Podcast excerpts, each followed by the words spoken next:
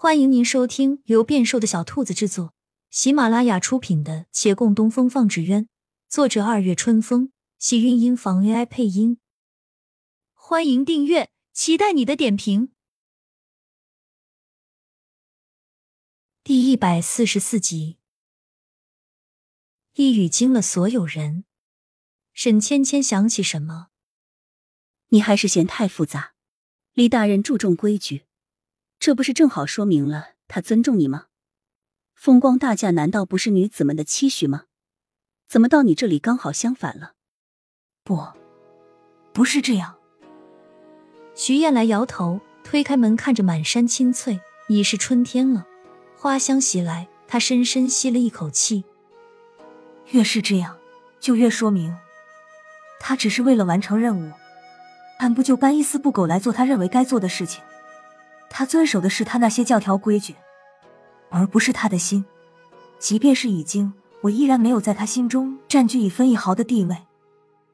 你不能这样想。沈芊芊连忙安慰他：“有多少是两情相悦才结为连理的啊？我还不是如此。如今与杨连起不也慢慢互生好感了吗？不是所有人都会日久生情。你不必多言，只把我的话转告给他就是。”他没这份心思，我让他负责也没用。我这样在他身边，只会让他越发生厌。生活在一起是徒增烦恼罢了。徐燕来说完，走了出去，留下身后的人一脸茫然。追寻的人已近在咫尺，这人却又退缩了。但诚然，他说的也没错，不是所有朝夕相处的人都会有情。如此看来，情谊大抵亦如世事无常，难以捉摸。沈芊芊回县衙，将这番话转述。李慕言神色未变，只淡淡点头，仿佛这样的变故跟他压根没关系。知道了，既如此，那你就不用再去了。这些时日辛苦你了。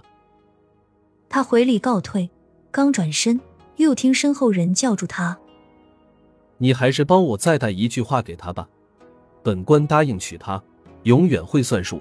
他若想通了。”可随时来找我，即便他不来，本官亦承诺，除了他不会再另娶他人。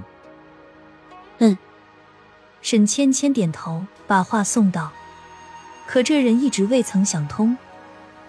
乌衣寨很快又恢复了往日的杂乱，县令不来娶亲了，也不再来剿匪，山匪们不用随时收整与清洁，县衙里大抵也恢复了平静，只是过于平静了。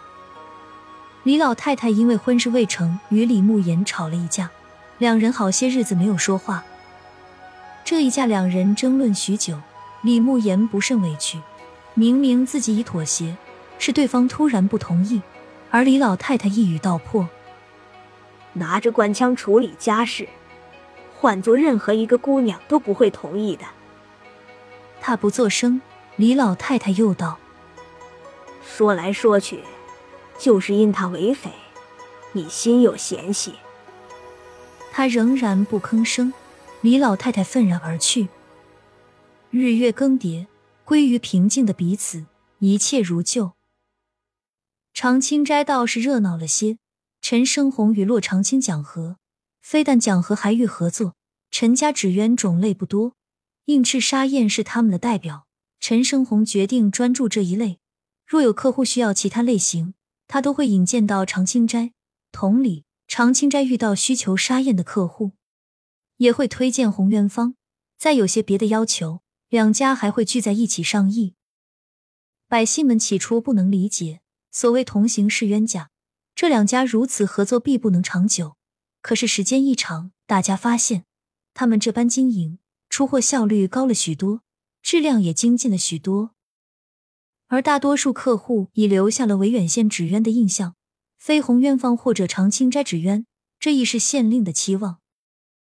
另外，亳州刺史常大人也履行了诺言，当真帮他们做了宣扬。那具有安神功效的门神纸鸢在亳州盛行，引得慕名而来的客户应接不暇。六渡街也好，陈家巷也好，近些时日都是人头攒动。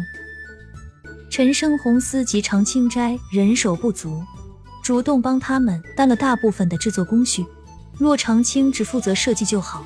再过一段时间，他干脆将这一部分工人直接转交长青斋管理。